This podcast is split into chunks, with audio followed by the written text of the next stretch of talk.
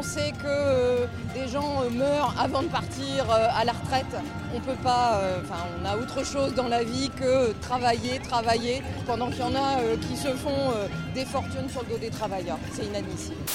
Nous avons un objectif, préserver notre système par répartition. Le nombre d'actifs par rapport au nombre de retraités baisse. Nous devons donc rétablir l'équilibre de notre système de retraite. Les gars étaient dans la marine et ils étaient fortement syndiqués. Ils savent ce que c'est que le dur labeur, ils savent ce que c'est que d'être intoxiqué à l'amiante et d'en mourir avant l'âge de 70 ans, d'en mourir avant l'âge de 60 ans. On ne peut pas se laisser faire, on ne peut pas euh, accepter une retraite pour les morts. Aujourd'hui, vous le savez, il y a euh, un quart des plus pauvres des Français qui sont déjà morts à 62 ans. Cette réforme, c'est la retraite pour les morts. C'est euh, au minimum 10 000 morts en plus chaque année qui ne connaîtront pas la tranquillité d'une retraite. Est-ce que vous trouvez ça juste? Pendant toute la durée des débats sur la réforme des retraites, on a beaucoup parlé d'un chiffre. Un Français sur quatre serait déjà mort avant 62 ans.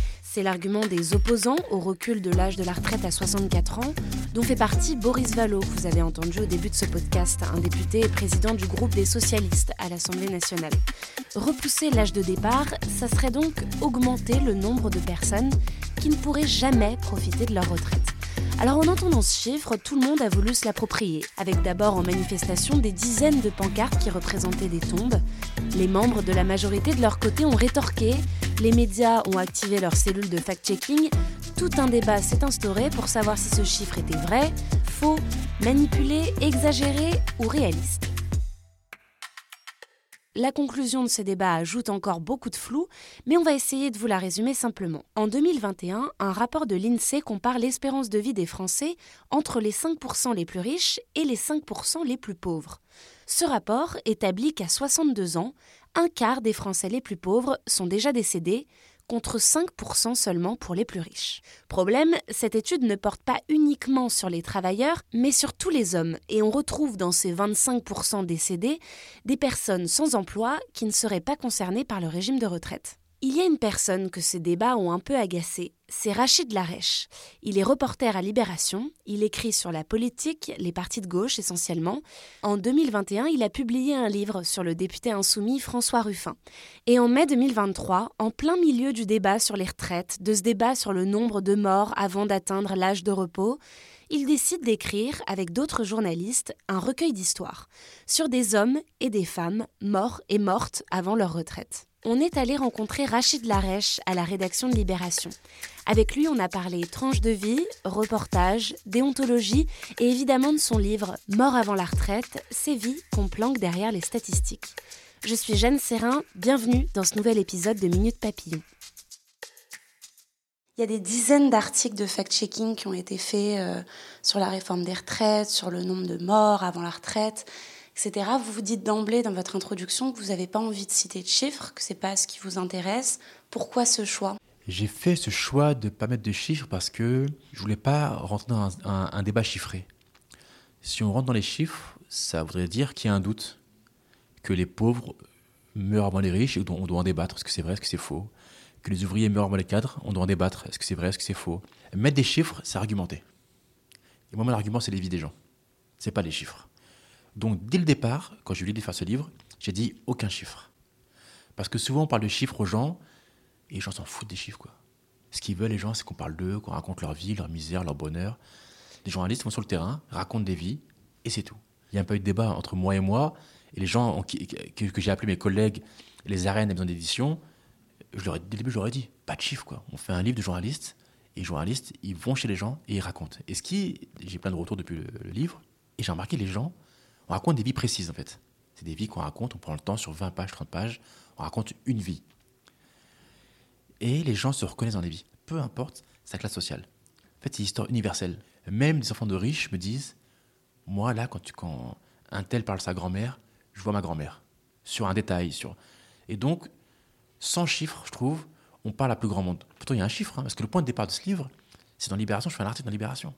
J'écris euh, sur les morts avant la retraite. Et dans l'article, il dit que 10% des 25% les plus pauvres meurent avant la retraite. Et suite à ça, il y a un débat qui sont les 10% Est-ce que c'est les pauvres Les pauvres des pauvres Ou les pauvres des pauvres des pauvres? Je suis incroyable. Même de ça, on en débat. Pour moi, il n'y a pas d'argument, il n'y a pas de débat en fait. Les pauvres meurent avant les riches. Les ouvriers meurent avant les cadres. Voilà. Et maintenant, nous, on vous raconte des vies. Point barre. Et justement, je me demandais où vous aviez trouvé ces vies. Ce qu'il faut comprendre, c'est que le livre, on l'a fait en trois semaines. J'appelle les collègues, je leur dis voilà, on fait ce livre-là, t'es partant ou pas? Tous me disent oui. Je dis il me faut une histoire. Il me faut 15 jours, 3 semaines pour trouver une histoire, l'écrire et me la rendre. Et donc les gens cherchent autour d'eux. Soit des gens qui se croisés, soit quelqu'un raconte sa grand-mère. Euh, Aïd Sabéran à Lille raconte une dame qu'elle a croisée en reportage. Donc chacun a regardé autour de lui. Et donc chaque histoire, il y a un lien avec le journaliste, même lointain. C'est croisé, c'est entendu. Euh, Julia Pasquale, qui travaille au Monde sur les questions migratoires, elle raconte la vie d'un sans-papier. Et lors d'un reportage, cette histoire, on lui a raconté. Elle dit, il n'y a pas longtemps, il y a un mec qui est mort au chantier, pas de papier et tout. Et c'est passé, elle n'a rien fait. Et quand je parle du livre, elle me dit, ah, il n'y a pas longtemps, on m'a dit ça, je vais creuser. Et donc, les gens ont choisi les histoires au feeling. Moi, par exemple, c'est quelqu'un à qui je parlais sur Twitter, en message privé, suite à mon article. Et en fait, la personne que vous, vous allez voir, finalement, ça a été plus compliqué euh, pour euh, récolter ce qu'elle voulait raconter. Finalement, elle a changé d'avis, etc. C'est difficile de raconter euh, la mort d'un proche à chaque fois en reportage. C'est hyper, hyper perturbant de sonner à la porte de quelqu'un et dire bonjour, on parle de la mort. C'est pas simple. Et ce livre-là, nous, Mort avant la retraite, on parle beaucoup de la vie. On parle, la, mort, pour nous, c'est presque, un détail en fait. Les gens, on les remet en vie, on raconte leurs loisirs, leurs amours, leurs peines, leurs détresses, leur victoire, leur fierté. On raconte tout ça dans les histoires. C'est pas simple, on a eu plein de refus. Et donc, moi, par exemple, à Montpellier, pour parler de Brigitte, une caissière, son fils a eu beaucoup de mal. C'est un fils unique. Il voulait parler, mais il est encore en colère, ça déborde, je le vois. Et ce qui m'a attiré aussi, je sentais qu'il avait besoin de parler, mais qu'il avait du mal à parler. Donc, je suis allé un peu à tâtons, à pas de loup. Et j'ai un peu frotté, j'ai un peu essayé, j'ai des SMS, je sonne à la porte, on prend un café, on mange ensemble. Et donc, et des fois, il me disait oui, non, oui, non. Et une fois que c'est vraiment ouvert, là, c'était. Et maintenant, ce qu'il me dit, il me dit merci presque. Souvent, on pose la question est-ce que c'est un livre de pour le débat Est-ce que c'est un livre euh, engagé? Oui, c'est un livre engagé. Et surtout un livre de journaliste. On fait notre métier, quoi. Il y, a un, débat sur les morts avant la retraite. On parle de gens qui sont invisibles. Nous, on dit ok, voici de qui on parle. Et pourquoi c'est un livre engagé? On prend position. Libération, je l'ai écrit, on est contre la, réforme des retraites, donc j'assume pleinement ce que je dis.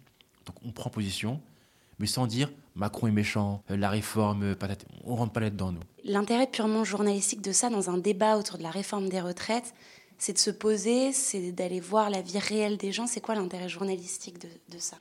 L'intérêt est très simple, c'est qu'on a vu dans les cortèges beaucoup de gens avec des pancartes, il y avait des, des, euh, des, tombes. Et, le, et beaucoup de politiques ont dit que, cette réforme des retraites, il y aurait plus de morts avant la retraite. Et quand en face de Macron disait non, c'est faux. Il y a eu un débat sur ça en fait. Mais pendant ce temps-là, personne parlait des gens quoi.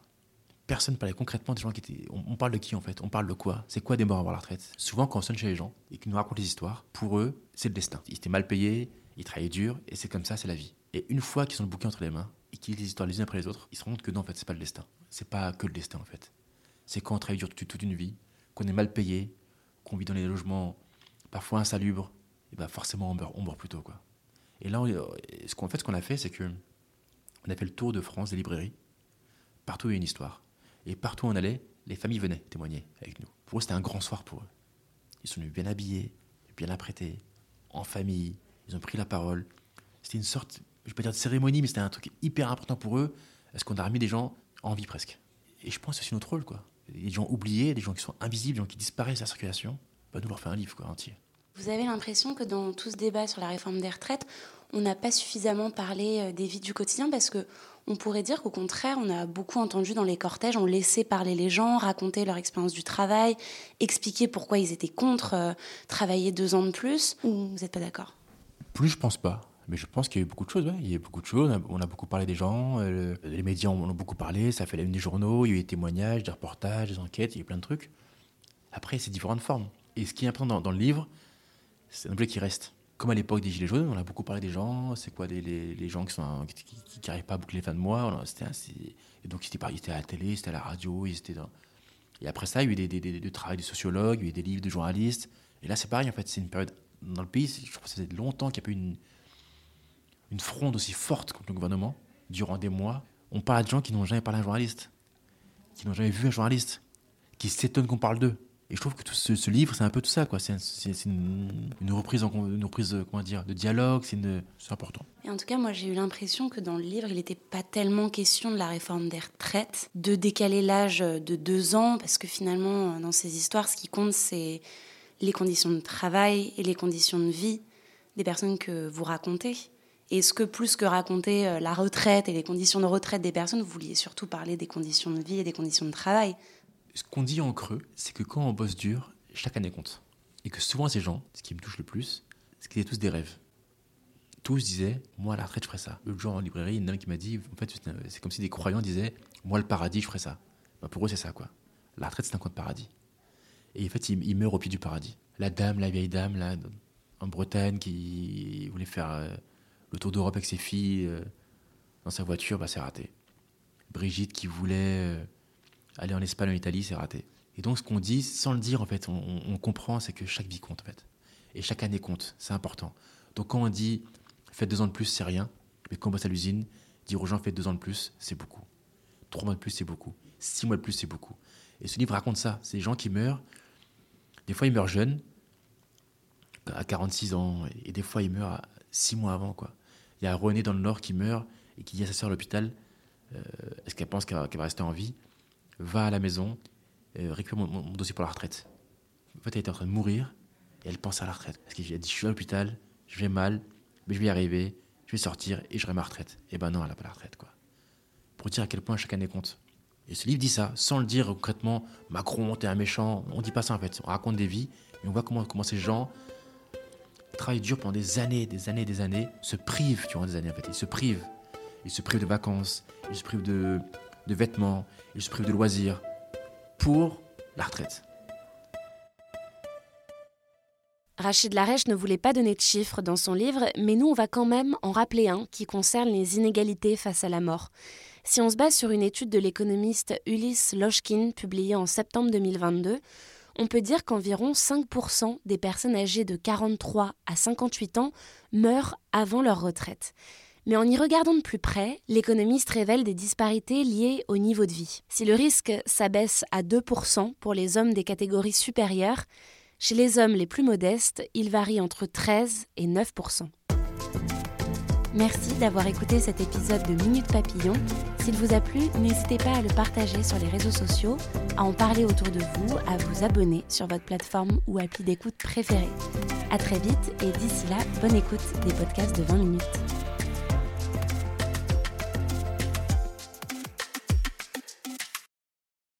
On ne va pas se quitter comme ça. Vous avez aimé cet épisode? Sportif, généraliste, sexo ou scientifique, varié mais toujours bien informé. Découvrez les autres podcasts de la rédaction 20 minutes sur votre application d'écoute préférée ou directement sur podcast au pluriel.20minutes.fr. Et merci de nous avoir écoutés.